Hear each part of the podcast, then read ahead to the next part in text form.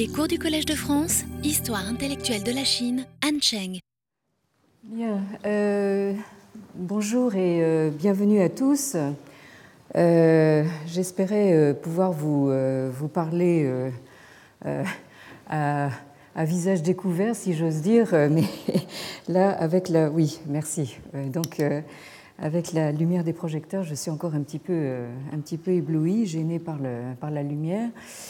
Donc, euh, la semaine dernière, euh, nous nous sommes employés à euh, commencer à apporter quelques éléments de, réponse à la question qui nous occupe cette année, à savoir la suivante. Ce Confucius, qui a été tant de fois et qui est encore aujourd'hui de multiples façons euh, revisitées, est-il possible de le ressusciter En d'autres termes, enseveli euh, qu'il a été et qu'il est toujours sous une sédimentation d'interprétation et d'instrumentalisation accumulée et stratifiée pendant plus de 2000 ans, euh, ce pauvre Confucius que vous voyez euh, donc euh, sur cette diapositive a-t-il encore une chance de nous apparaître comme un être vivant et pensant? Alors cette idée de résurrection qui fait partie du titre du cours de cette année, donc intitulé Confucius ressuscité avec un grand point d'interrogation, donc cette idée de, résurrection euh, ne manque pas dans le contenu, enfin dans le contenu culturel et le contexte qui sont les nôtres, euh, d'évoquer la figure d'un autre ressuscité euh, célèbre, à savoir celle de Jésus-Christ. Alors, sans, je me hâte de, de, le préciser, sans entrer d'aucune façon dans euh, les débats euh, d'ordre euh, théologique ou religieux, ni même dans un pseudo-dialogue interreligieux à la façon du forum Nishan, donc situé près du lieu de naissance supposé de Confucius dont nous parlions la dernière fois. Donc, en mettant euh, de côté vraiment tous ces, euh, euh, débats et ces entreprises, on ne peut manquer cependant d'être frappé par certaines analogies entre le cas de Confucius et celui de Jésus dans les processus de construction d'un personnage de construction de sa légende et aussi de construction euh, des sources textuelles qui lui sont associées. Euh, nous en étions restés la dernière fois au premier récit biographique, alors entre huit paires de guillemets, hein, le mot biographique est véritablement à prendre avec beaucoup de précaution, donc ce premier récit qui euh, prétend retracer de manière euh, suivie et euh, plus ou moins chronologique la vie de Maître Cron, ce que donc celui que nous connaissons depuis l'intercession des Jésuites sous le nom de Confucius. Mais ce qui frappe d'entrée de jeu, euh, c'est que ce récit se présente euh, sur un mode euh, de toute évidence agéographique plutôt que biographique, c'est-à-dire que ce récit ressemble par bien des aspects au récit de la vie d'un saint, hein, c'est ce que veut dire le mot agéographique, ou en tout cas au récit de la vie d'un être euh, extraordinaire au sens le plus propre du terme, c'est-à-dire qui se situe euh, bien au-dessus ou euh, au-delà du destin d'un être humain ordinaire. Alors ce premier récit nous le disions la dernière fois, nous le trouvons au chapitre 47 du Shiji. Euh, donc, vous avez les caractères chinois donc, en haut de la diapositive. titre traduit en français par Édouard Chavannes, euh, Édouard Chavannes a donc choisi la traduction par euh, Mémoires historiques. Alors, ce Cheti est euh, l'œuvre véritablement monumentale de l'historien qui est considéré comme le premier véritable historien chinois, donc de Sima Qian, qui, euh, ce matin, vous avez son nom euh, en deuxième position sur la diapositive, qui aurait vécu donc aux environs de euh, à peu près 140 à 86 avant l'ère chrétienne. Donc ce chapitre 47 figure fort heureusement pour nous dans la partie des mémoires historiques traduite par Chavannes. Et euh, encore plus heureusement pour nous, on peut trouver sur euh, Internet, en accès libre, euh, cette traduction du chapitre 47 en français par l'un des plus éminents représentants de la sinologie française de l'ère moderne. C'est ce qu'a été véritablement Chavannes euh, dont je rappelais la dernière fois qu'il euh, il a été euh, professeur ici au Collège de France. Alors, le premier récit de la vie de Confucius, qui est donné par le Sheti, a été donc compilé, semble-t-il, vers le début de la dynastie Han, euh, donc, euh, qui a été euh, fondée officiellement en 206 avant Jésus-Christ. Or, la compilation du Sheti, on la situe aux alentours de 100 avant Jésus-Christ, c'est-à-dire environ près de, enfin, quatre siècles après le vivant de celui qui en fait l'objet, donc à savoir Confucius.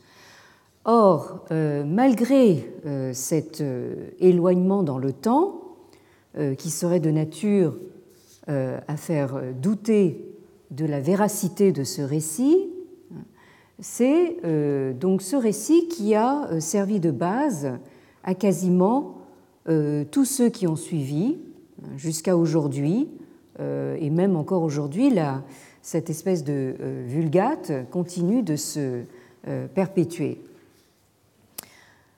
Alors, euh, pour notre part, euh, nous ne euh, retiendrons de ce chapitre 47 que les points qui nous paraissent intéressants pour notre propos, qui consistent, je vous le rappelle, à voir d'abord dans quelle mesure l'image du Confucius qui nous a été euh, transmise, euh, est-ce que cette image n'aurait pas été euh, forgée à l'époque Han, hein, donc relativement tardivement par rapport au vivant de, Confucius, mais précisément à l'époque où naissait, donc se mettait en place un nouvel ordre impérial.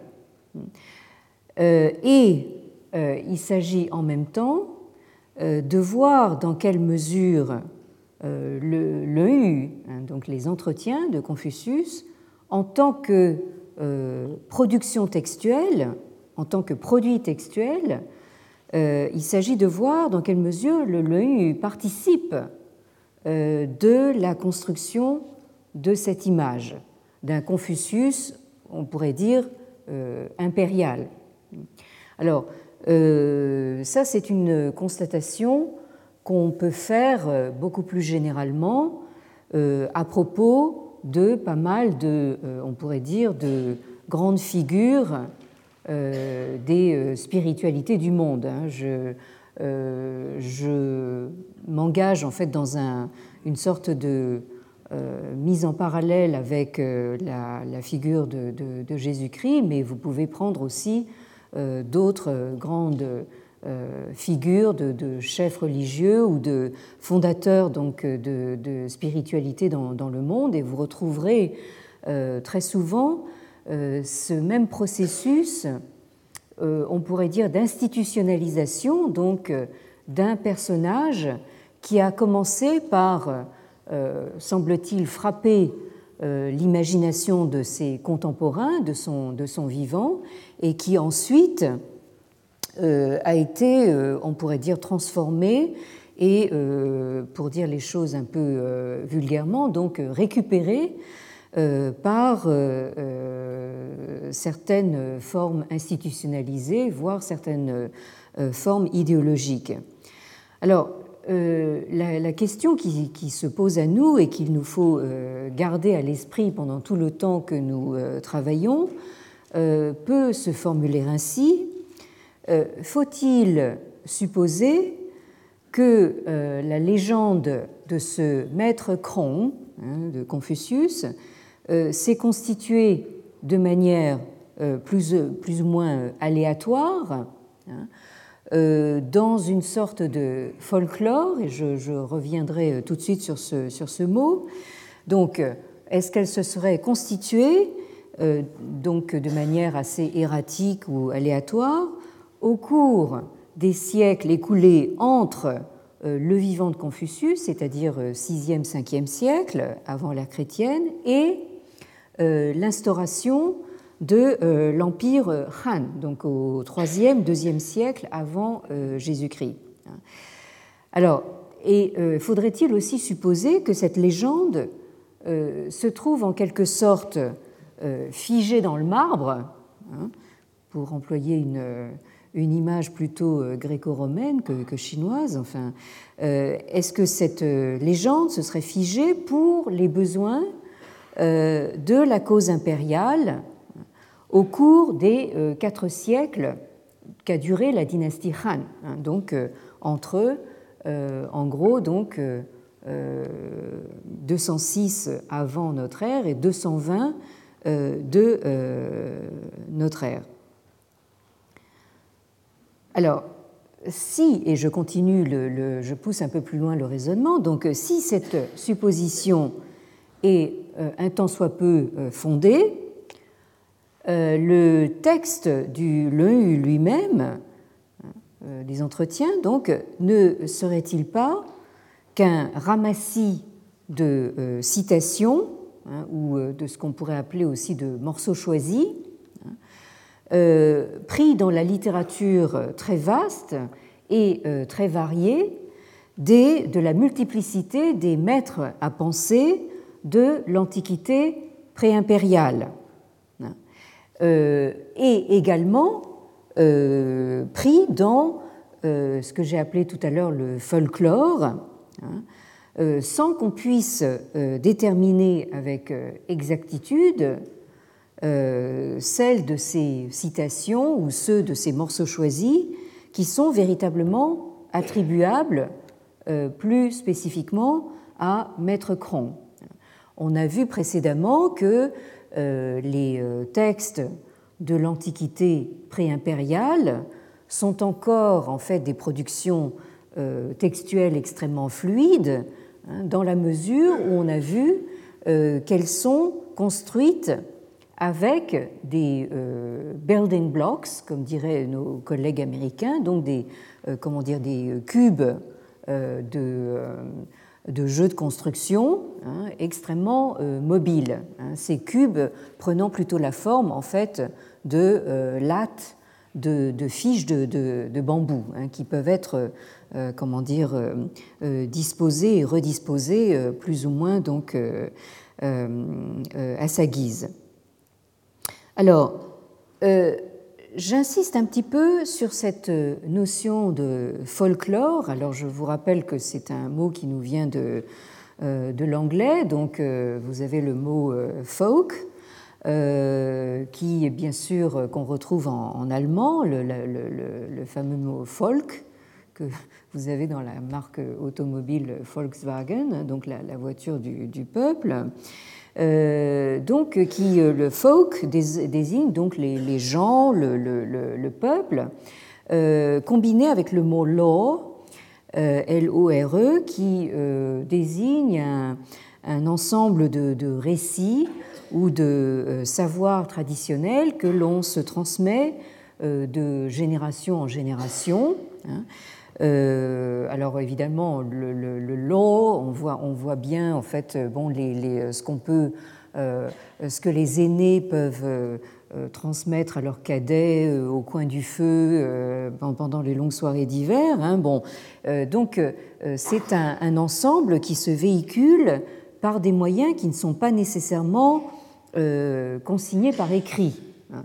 Le, folklore, ça peut être euh, comment dire, euh, des, chansons des, euh, ou même des, danses, des dictons, des devinettes, des rébus, des anecdotes, des historiettes en tout genre, voire des, histoires drôles. Hein. Tout ça, ça fait partie du folklore.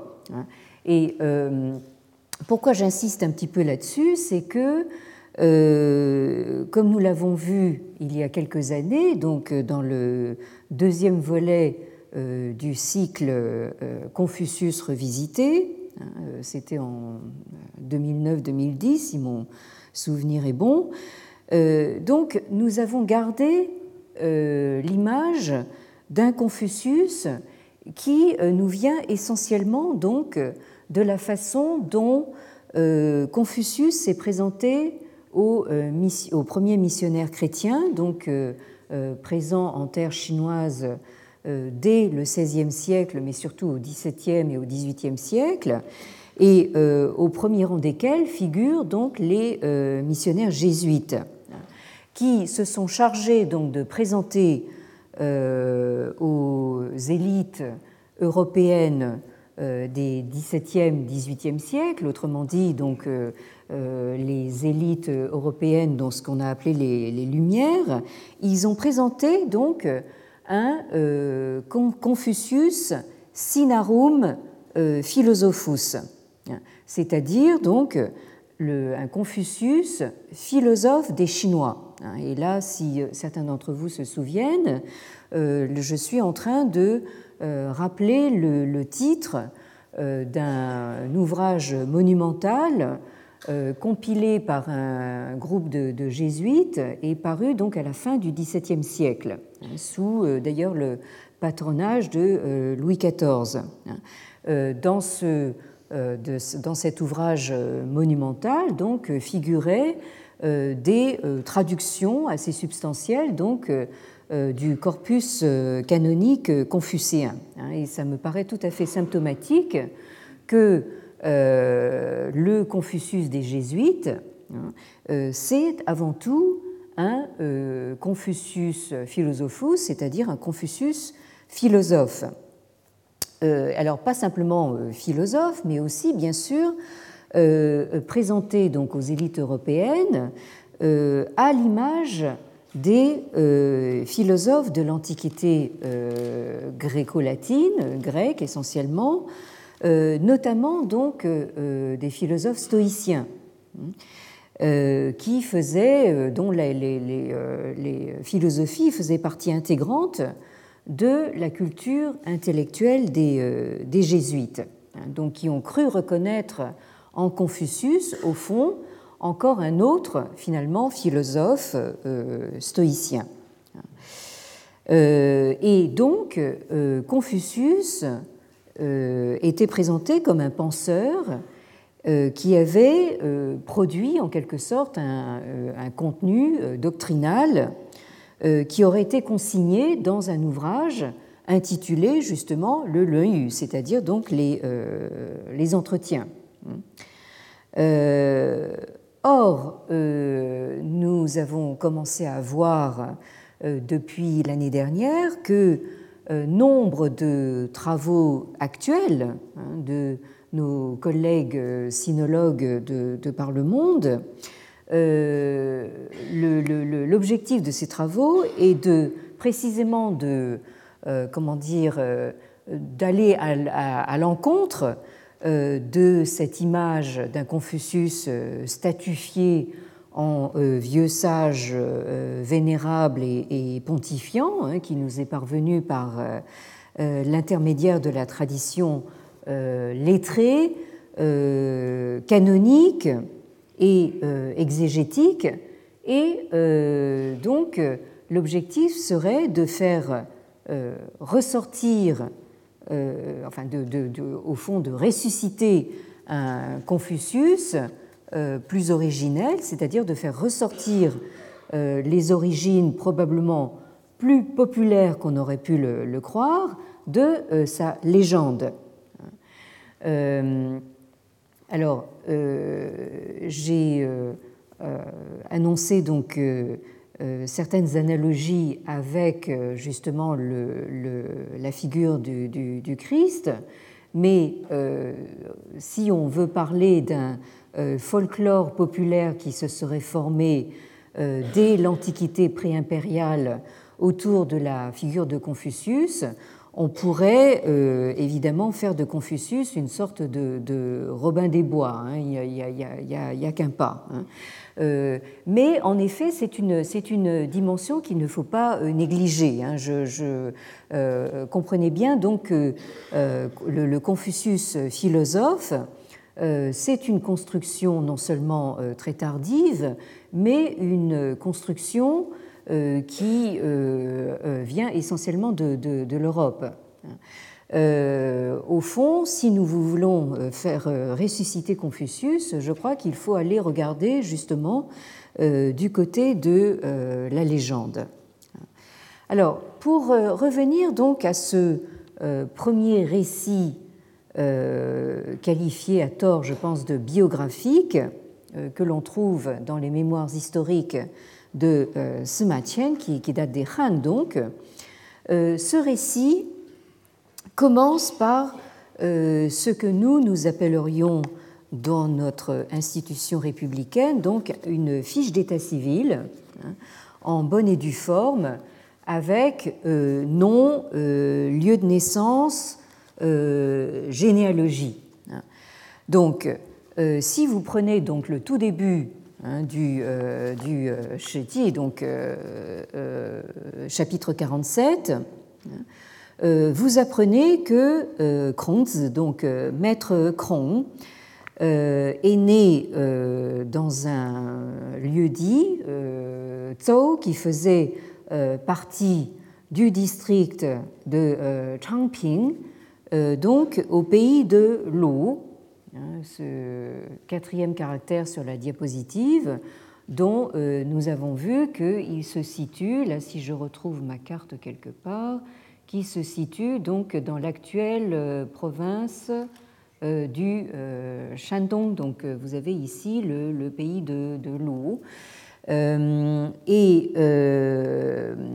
vous apprenez également que euh, l'ancêtre de Maître Cron euh, était originaire d'un pays voisin, le pays de, Song. Alors Song euh, n'a rien à voir avec, avec la, dynastie largement ultérieure des, des, Song. Hein. Et que son ancêtre s'appelait donc. Hein. Alors, ce, cet ancêtre et là, vous avez donc une, une, espèce de, généalogie, comme euh, vous la trouvez également dans, le, euh, dans la tradition biblique. Ce, euh, cet ancêtre a engendré donc un certain euh, hein, et ce Boxia donc a engendré le père de, de, notre Confucius, qui s'appelait donc Shulianghe. Hein. Alors, ce euh, et là vous avez une, phrase euh, qui euh, nous intrigue, enfin qui devrait nous intriguer beaucoup. On nous dit que ce Shulianghe, c'est hein, c'est-à-dire, et si je traduis très littéralement, hein, ça voudrait dire il s'est uni de manière sauvage avec une fille de la famille Yen, et c'est ainsi qu'il a engendré Maître Krong. Alors, euh, donc, euh, cette, ce récit commence par, ça commence assez tranquillement par une, comme je vous disais, une fiche d'état civil qui a l'air assez formatée, mais dès les premières phrases, vous, avez cette histoire de hier, hein, de d'union sauvage. Si on traduit très littéralement, je reviens donc à mes ma page de caractère, donc euh, qui, euh, comme vous pouvez l'imaginer, donc euh, a grandement embarrassé les exégètes, qui ne pouvaient pas évidemment décemment traduire très littéralement, enfin en tout cas comprendre de manière très littérale, ni même envisager, ne serait-ce qu'envisager l'idée que Confucius fut né d'une union autre que légitime. Alors, de fait, euh, notre chavanne national donne pour sa part une traduction euh, étrangement contournée. Hein. Il nous dit que ce euh, qui est, donc le, père de, Confucius, contracta une union disproportionnée avec donc une fille de la famille Yen.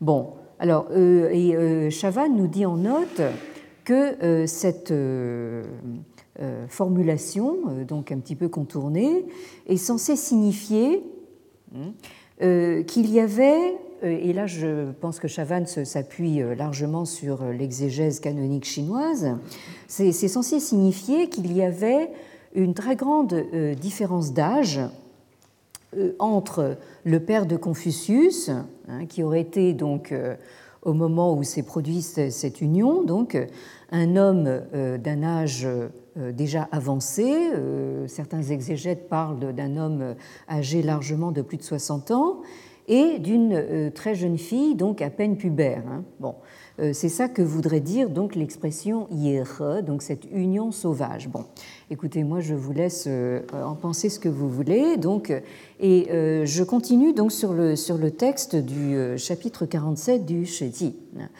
Donc, euh, euh, on nous dit que euh, sa mère, donc, on suppose que c'est sa mère, pria, hein, elle, a adressé des prières, donc, sur ce qu'on appelle le Nicho, c'est-à-dire donc la colline Ni. alors ce Nicho, euh, c'est en fait euh, ce que euh, les contemporains appellent le Nishan, c'est-à-dire donc le, mont ou la, ou la colline Ni. Hein. et c'est là qu'on a situé, qu'on a décidé de situer donc cette grotte du maître, ce Fuzetong hein, qu'on a vu euh, précédemment, hein, cette espèce de trou donc euh, qu'on a aménagé à coup de pioche, à mon avis, euh, ou à coup d'explosif, je ne sais pas, enfin, dans, dans cette colline, et qu'on a décidé que c'était là que se situait donc la, la, crèche en quelque sorte donc du petit Confucius. Et c'est donc à la suite de ces prières sur la colline Ni euh, que euh, la, euh, cette jeune fille hein, a conçu donc Maître Cron. Alors, vous allez voir qu'on va, on va revenir donc à cette, à cette histoire de, de, de, de Chio, puisque on nous dit ensuite que Maître Cron est né la 22e année, hein, ça s'est euh, situé très euh, précisément dans le, temps, quand je vous disais que les, les Chinois sont vraiment des obsédés euh, des repères historiques. Hein, donc, Maître Krong est né la 22e année du règne du duc Xiang du pays de l'eau, ce qui correspondrait donc à l'an 551 avant Jésus-Christ. Et euh, on nous dit que, euh, et c'est là que les choses euh, recommencent à, comment dire, aller du côté du surnaturel, donc à sa naissance, son crâne présentait hein, une grosse bosse, hein, une, une, espèce de protubérance.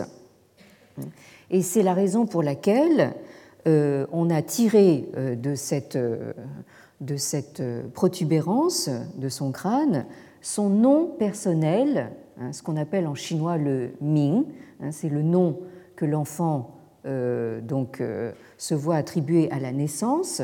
On lui a donné comme Ming, comme nom personnel, Qiu, hein, qui justement désigne un monticule ou un tertre, euh, par référence précisément donc à, euh, au lieu de naissance qu'on que, lui a assigné, c'est-à-dire le Niqiu, c'est-à-dire la colline, la colline Ni. Hein.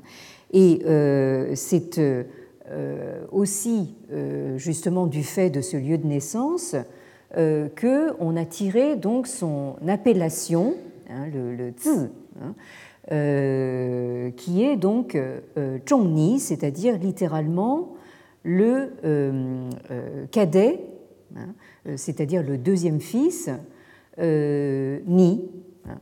et donc, c'est tout ce conglomérat donc, qui tourne d'appellations, de, dénominations, hein, qui tournent tous autour du thème justement de euh, ce, monticule, de cette, colline.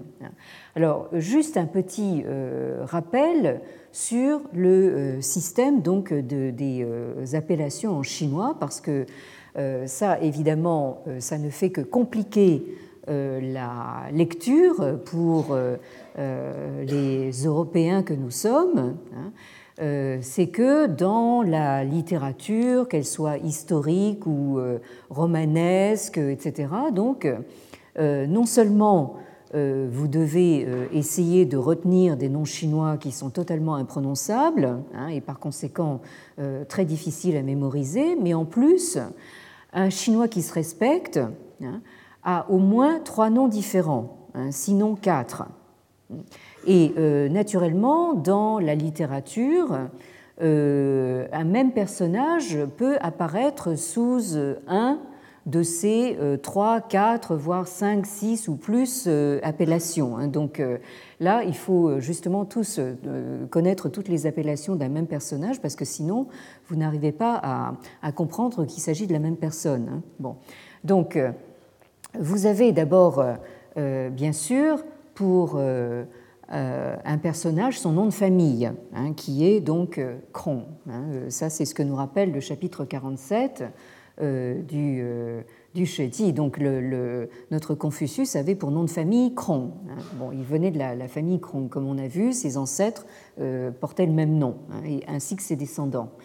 donc ensuite, à la naissance, on lui donne un, un Ming, donc un nom personnel, et ensuite, et ça c'est quelque chose qui en principe intervient euh, au moment euh, où euh, symboliquement donc l'enfant commence à passer donc à, à comment dire à euh, l'adolescence. Hein, il, euh, y a en général une cérémonie où il reçoit l'équivalent de la coiffe virile hein, pour, les, pour, les, euh, pour les Romains. Donc, et c'est à ce moment-là qu'on lui attribue un, une appellation. Hein. Et alors donc là, ça nous fait déjà trois, trois noms. Euh, et en plus, bien sûr, si vous êtes euh, écrivain, artiste, vous aimez également vous donner en fait des noms de plumes ou des noms d'artistes qui, euh, qui peuvent être multiples aussi. Hein. Donc, donc un même personnage peut être connu sous, sous tous ces noms différents.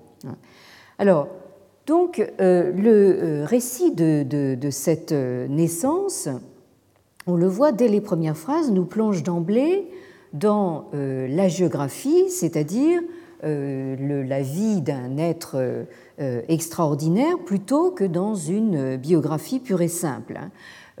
On a vu que la mère conçoit donc le, petit Confucius après moult prières. Alors bien sûr, on ne peut pas exactement parler enfin, d'immaculée conception, mais enfin, euh, on n'en est peut-être pas très, loin. Hein. Là, il y a une, conception bon, qui, qui est euh, euh, assez mystérieuse, puisque le récit du chapitre 47 poursuit en disant qu'il y, y, a ce, père très mystérieux hein, donc qui, dont on, on, perd en fait finalement la trace assez rapidement étant donné qu'on n'arrive pas exactement à situer sa tombe, hein, ce qui est évidemment dans le contexte du culte ancestral Hein, euh, qui vient de la haute antiquité euh, chinoise, très ennuyeux, parce que si vous ne pouvez pas en fait euh, rendre un culte à votre père parce que vous ne savez pas où se, où se trouve son, son, son, sa tombe, c'est vraiment très, très ennuyeux. En outre, l'enfant, on l'a vu, porte des marques physiques auxquelles on est censé reconnaître un être supra-humain, hein, puisqu'il naît avec ce, crâne euh, qui euh, a l'air d'une colline ou d'un monticule, hein, qui se trouve donc euh, associé à son nom personnel, donc Cho, et que l'on retrouve d'ailleurs dans l'iconographie ultérieure. ici, vous avez par exemple une, un portrait de, Confucius, alors très, tout à fait tardif, qui, euh, qui est daté du, XVIIIe siècle et qui est d'ailleurs en fait la, euh, la représentation que j'ai choisie pour ma propre traduction des, entretiens de, Confucius, où là vous ne le voyez peut-être pas, mais vous avez ici donc ce, ce front extrêmement, comment dire, ce front très très haut euh, avec euh, justement cette, cette, cette, protubérance qui est, qui est très euh, marquée ici. Alors, comme autre marque physique, un peu plus loin, dans, toujours dans ce même chapitre 47 des Mémoires historiques, on nous précise que Maître Cron était, il avait une taille de 9 pieds 6 pouces. Et on vous dit aussi que euh, ses contemporains, les, gens, voyaient tous en lui un véritable géant. Hein, euh, et euh, ils s'en, comment dire, ils s'en ébobissaient tous, hein, c'est-à-dire ils trouvaient ce, cet être très, très étrange. Hein. Alors, certains exégètes modernes se sont amusés à trouver l'équivalent de ces 9 pieds 6 pouces, et selon eux, ça, ça équivaudrait à une taille de 2,20 mètres.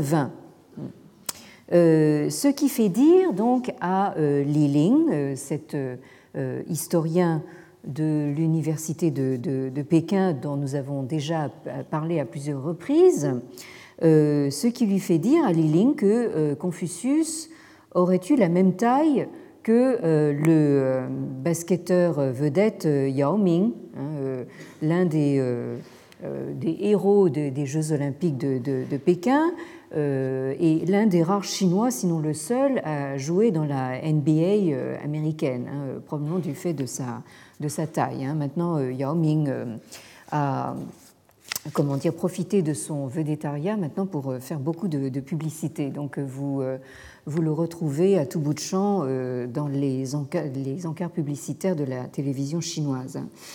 Alors, euh, donc imaginez Confucius un petit peu euh, à, son image. Alors, euh, oui, alors donc, donc là, en fait, ça, ça, nous fait réfléchir un petit peu sur, comment dire, le fait que ce que nous appelons les, euh, grands hommes peuvent être aussi euh, des hommes grands. Hein, alors bien sûr, tout le monde n'est pas, Yao Ming, tout le monde n'est pas Confucius, tout le monde n'est pas le général de Gaulle, mais enfin, disons que peut-être d'avoir une, grande taille, ça peut aider hein, à s'imposer. Hein. Alors, ces marques physiques supranaturelles, qui peuvent être aussi par exemple le fait d'avoir euh, plusieurs paires d'yeux ou euh, d'avoir des, oreilles euh, anormalement longues, hein, toutes ces marques physiques sont censées caractériser la plupart des souverains mythiques de l'Antiquité chinoise. Euh, là, nous, avons un Confucius avec un, front, euh, oui, un crâne protubérant, mais euh, ici, vous avez cette représentation donc d'un autre sage de l'Antiquité mythique, qui est en l'occurrence Shen c'est-à-dire le, divin fermier, c'est un de ces donc, héros culturels tout à fait mythiques de l'Antiquité chinoise, qui est censé donc avoir enseigné aux hommes, aux êtres humains, l'art de cultiver la terre. Hein, euh, et euh, leur, leur, avoir appris justement à domestiquer donc les, euh, les plantes, etc. Enfin bref, donc à, pour un, peuple, disons, paysan comme, le peuple chinois, hein, Shenlong est une, est une, ce divin fermier est une, figure évidemment tout à fait fondatrice. Et comme vous verrez, vous voyez sur cette, ce portrait, donc, euh, ce divin fermier est aussi doté d'un crâne avec une forme très bizarre. Hein. Euh, alors lui, il ne se contente pas d'avoir euh, la bosse des maths, il en a même deux. Hein. Donc vous avez des, espèces de, de, cornes qui me rappellent d'ailleurs en fait le, le, titre de la leçon inaugurale de mon collègue euh, de la chaire des milieux bibliques, euh, euh, Thomas Römer, hein, qui a intitulé sa leçon inaugurale, donc les, cornes de Moïse. Hein. Donc là, vous voyez que nous ne sommes pas, comment dire, dans une exclusivité chinoise. Et dans le contexte, hein, puisqu'il faut bien revenir un petit peu à notre contexte Han des mémoires historiques, euh, il s'agissait sans doute euh, d'inscrire Maître Cron euh, dans la lignée justement de ces souverains mythiques. Alors, on remarquera au passage que, très curieusement, le chapitre 47 euh, de, euh, des mémoires historiques, qui est euh, consacré à la vie de, Confucius, est intitulé, donc c'est ce que vous avez tout en bas de la diapositive, Kronz Shijia, hein, c'est-à-dire donc, si je traduis assez littéralement, maison héréditaire de Maître Kron. Hein. Alors qu'on aurait dû s'attendre hein, à euh, voir figurer cette euh, prétendue euh, biographie précisément dans la section justement des biographies, c'est-à-dire des Liezhuan. Vous avez donc dans les mémoires historiques toute une section donc qui dont, tous les, chapitres s'intitulent euh, hein, le, le, le de tel personnage, hein, c'est-à-dire biographie hein, de, tel personnage, alors que ici, donc, euh, euh, comment dire, cette biographie de Maître Krong ne figure pas dans cette section de, biographie, mais dans une autre section qui dont chaque chapitre porte justement la mention de Shijia, c'est-à-dire maison héréditaire de euh, tel ou euh, tel euh, pays ou de telle maison. Et ce qui est encore plus frappant, c'est que dans cette section des maisons héréditaires, le chapitre dédié à Confucius est l'un des rares qui soit consacré justement à un individu un personnage individuel et non pas justement à une maison ou euh, une famille. Alors, on a euh, supposé, hein, et c'est une hypothèse qui me paraît euh, assez plausible, que la raison justement de ce placement hein, dans une section à laquelle on ne s'attend pas, c'est que à l'époque de Sima Qian, c'est-à-dire nous sommes encore une fois au début des, des Han, Confucius Hein, Maître Cron et sa euh, lignée hein, euh, étaient déjà l'objet d'un culte officiel. Hein, c'est pour cela que donc euh, sa biographie ne figure pas dans la section Liezhuan, mais dans cette section Shijia. Et on pourrait dire que tout contribue justement à faire de Confucius beaucoup plus qu'un personnage ordinaire qui aurait droit justement, enfin un personnage déjà important, mais qui aurait droit simplement à une biographie. Hein. Confucius est pris véritablement comme représentant à lui seul hein, finalement toute une maisonnée, une, filiation, hein, une euh, ascendance et une descendance euh, qui est à l'égal justement d'une euh, maison royale en quelque sorte. Et sous les Han, et on y reviendra justement, Confucius est présenté comme quelqu'un qui est extraordinaire, hein, et comme diraient donc les anglophones, qui est larger than life, hein, c'est-à-dire qui est plus grand que la vie, et qui donc représente à la fois donc un personnage euh, royal hein, et euh, un, personnage qu'on a, a, même quasiment euh, divinisé. Hein. et ça, ça, se trouve justement déjà dans ces détails sur sa conformation physique. Alors, rassurez-vous, je ne vais pas entreprendre de lire avec vous l'intégralité de ce chapitre 47, euh, hein, euh, puisque vous pouvez le, faire vous-même euh, en, accès libre sur Internet. Et d'ailleurs, ce ne serait pas absolument intéressant pour notre propos, mais je me contenterai de résumer très brièvement ce qu'en a retenu la Vulgate.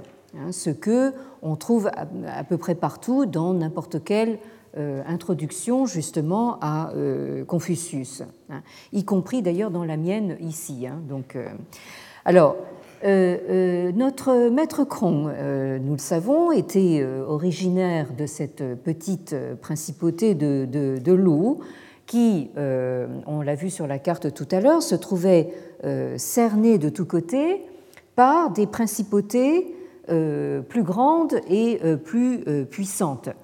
Bon, je vais quand même revenir à, ma carte là, puisque voilà, donc vous avez votre, votre principauté ici de, l'eau ici, et vous voyez que tout autour, donc il y a des, des pays qui sont, enfin des, puissances qui sont beaucoup plus étendues géographiquement. Alors c'est cela qui expliquerait que euh, notre Confucius se soit évertué à euh, prendre du service et à proposer ses conseils, euh, d'abord, bien sûr, dans son pays natal de Lou, où il a, selon en tout cas les mémoires historiques, exercé des fonctions de ministre, hein, mais la légende toujours véhiculée par les mémoires historiques voudrait qu'il euh, à mi-parcours, c'est-à-dire aux alentours de, la cinquantaine d'années, euh, quitté donc euh, assez brusquement son, pays natal de, de, l'eau, après avoir constaté que son prince préférait la compagnie des, danseuses à la tâche beaucoup plus austère de gouverner. Donc là, Confucius part en claquant la porte, en quelque sorte, et euh, se lance dans une euh, longue pérégrination hein, euh, de plusieurs années avec quelques compagnons à travers les principautés donc de, l'époque pour tenter de convaincre leur prince de l'employer et donc de prendre en compte ses sages conseils sur l'art de gouverner. Mais malheureusement pour lui, il n'est jamais parvenu à convaincre quelque souverain que ce soit hein, de manière euh, durable, hein. Euh, et euh, il finit donc par revenir vieilli, fatigué, usé et désabusé dans son pays d'origine de, de, l'eau, où il, nous dit le chapitre 47, il passe le restant de, ses jours euh, tenté de transmettre euh, sa vision du monde et des choses, hein, euh, un petit peu par défaut, hein, aux disciples qui lui sont restés fidèles. Hein. quand vous avez, comment dire, euh, rater votre carrière politique, vous vous retrouvez à faire de l'enseignement. Hein. Euh, enfin, disons que quelquefois, vous, avez aussi le cas de certaines carrières inversées, d'enseignants qui deviennent ministres. Hein. Mais, donc là, au fond, nous avons le, qu'est-ce que nous avons? Le récit, dans ses grandes lignes, de la carrière de, ce ce qu'on appellerait de manière très contemporaine et assez euh, familière la carrière d'un loser, hein, la carrière d'un perdant. Hein. Euh, mais euh, ce que je pense voudrait nous faire passer ce chapitre 47 des mémoires historiques, c'est la carrière, on pourrait dire, d'un loser magnifique. Hein. Euh, c'est-à-dire au fond, et là tous ceux qui, euh, enfin de nombreux euh, spécialistes des mémoires historiques, spécialistes de Sima Qian et aussi bien sûr spécialistes de ce chapitre 47, ont cru remarquer une analogie justement entre le destin que les mémoires historiques attribuent à Confucius, hein, c'est-à-dire donc cette euh, carrière donc euh, euh, d'abord en montée en puissance, puisque donc Confucius serait passé de, postes de plus en plus importants dans la carrière gouvernementale dans son pays natal, jusqu'à devenir ministre de la Justice, dit-on. Hein. Et ensuite, cette espèce de, comment dire, de, de euh, d'errance, de, hein, un petit peu désespérée euh, à travers euh, les principautés de, l'époque, où là, en fait, il, il se prend toujours la, porte dans, dans, la figure et où il finit par, comment dire, revenir complètement désabusé. Hein.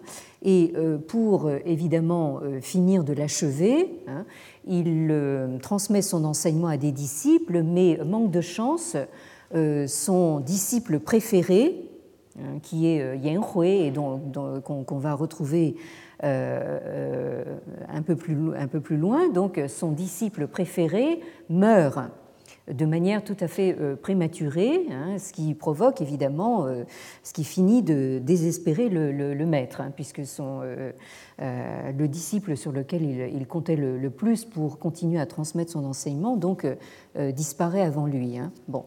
Donc, ce qu'a retenu le, le, c'est justement cette, courbe ascendante puis, ce, déclin. Hein. et bien sûr, beaucoup ont, vu une sorte de, parallèle avec le destin de Sima Qian lui-même. Hein, puisque euh, Sima a eu un, destin, bien sûr, tout à fait euh, légendaire aussi euh, dans la, mémoire collective chinoise. C'est quelqu'un qui donc avait aussi une, ascendance prestigieuse, hein, puisque son père était donc un archiviste donc de la bibliothèque impériale, hein, donc Sima Tan, et donc, Sima Qian a entrepris justement ce, travail de, compilation donc, dans le, prolongement du, on pourrait dire, de la carrière de, son père. Euh, mais euh, donc, euh, il, a eu le malheur de s'attirer les foudres donc de son patron, de son employeur, qui n'était autre que l'empereur Han Wudi, donc cet, empereur conquérant et euh, cet homme politique euh, visionnaire donc, dont nous avons euh, parlé la dernière fois. Et s'étant attiré les foudres de, cet empereur, Sima Qian a subi donc la, comment dire, l'un des châtiments, comment dire, euh, les, plus, les plus cruelles, hein, euh, avant donc, euh, enfin, la, la, mise à mort, c'est-à-dire donc le, le, châtiment de la castration.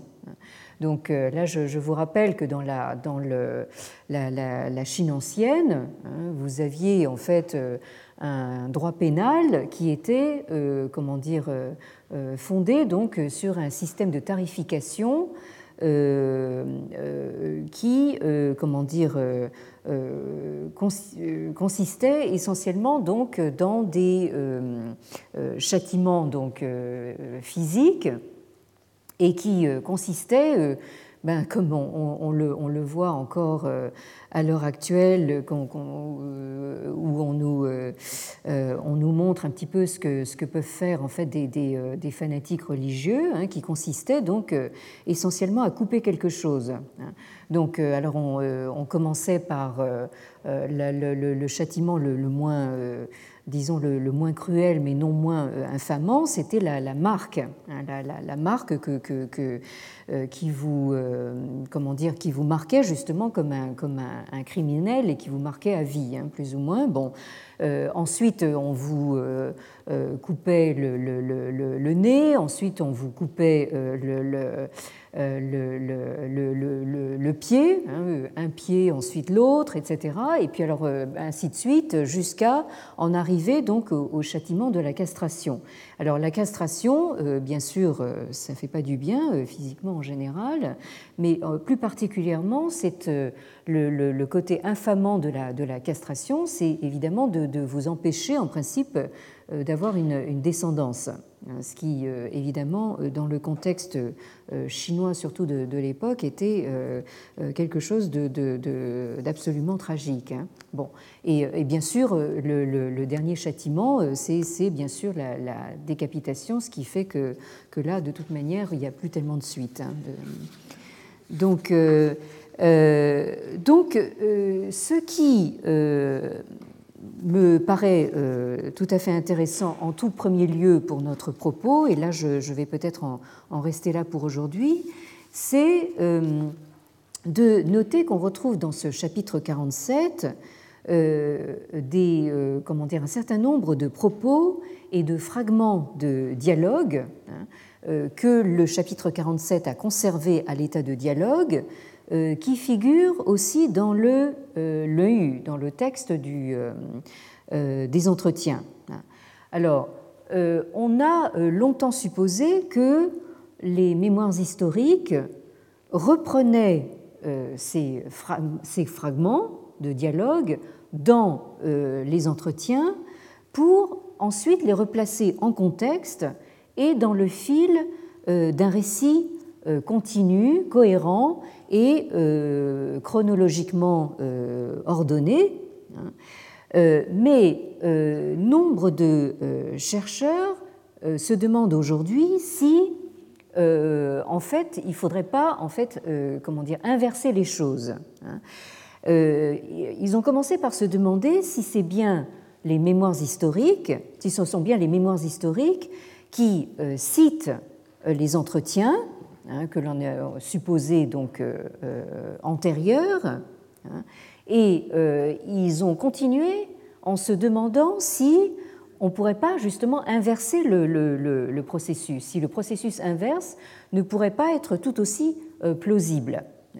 Et selon certains de ces spécialistes, hein, les entretiens, le LOI, pourraient tout aussi bien avoir été compilés comme un florilège de euh, morceaux choisis ou de euh, propos euh, sélectionnés attribués à ou mis dans la bouche de Maître Cron au moment où ce personnage commençait à être statifié ou sacralisé, voire divinisé, sous les Han, hein, qui avaient bien compris qu'un nouvel ordre centralisé devait se doté non seulement de nouveaux modes de gestion et d'organisation euh, gouvernementale et administrative, mais aussi euh, d'un nouvel ordre que nous qualifierions aujourd'hui d'idéologique.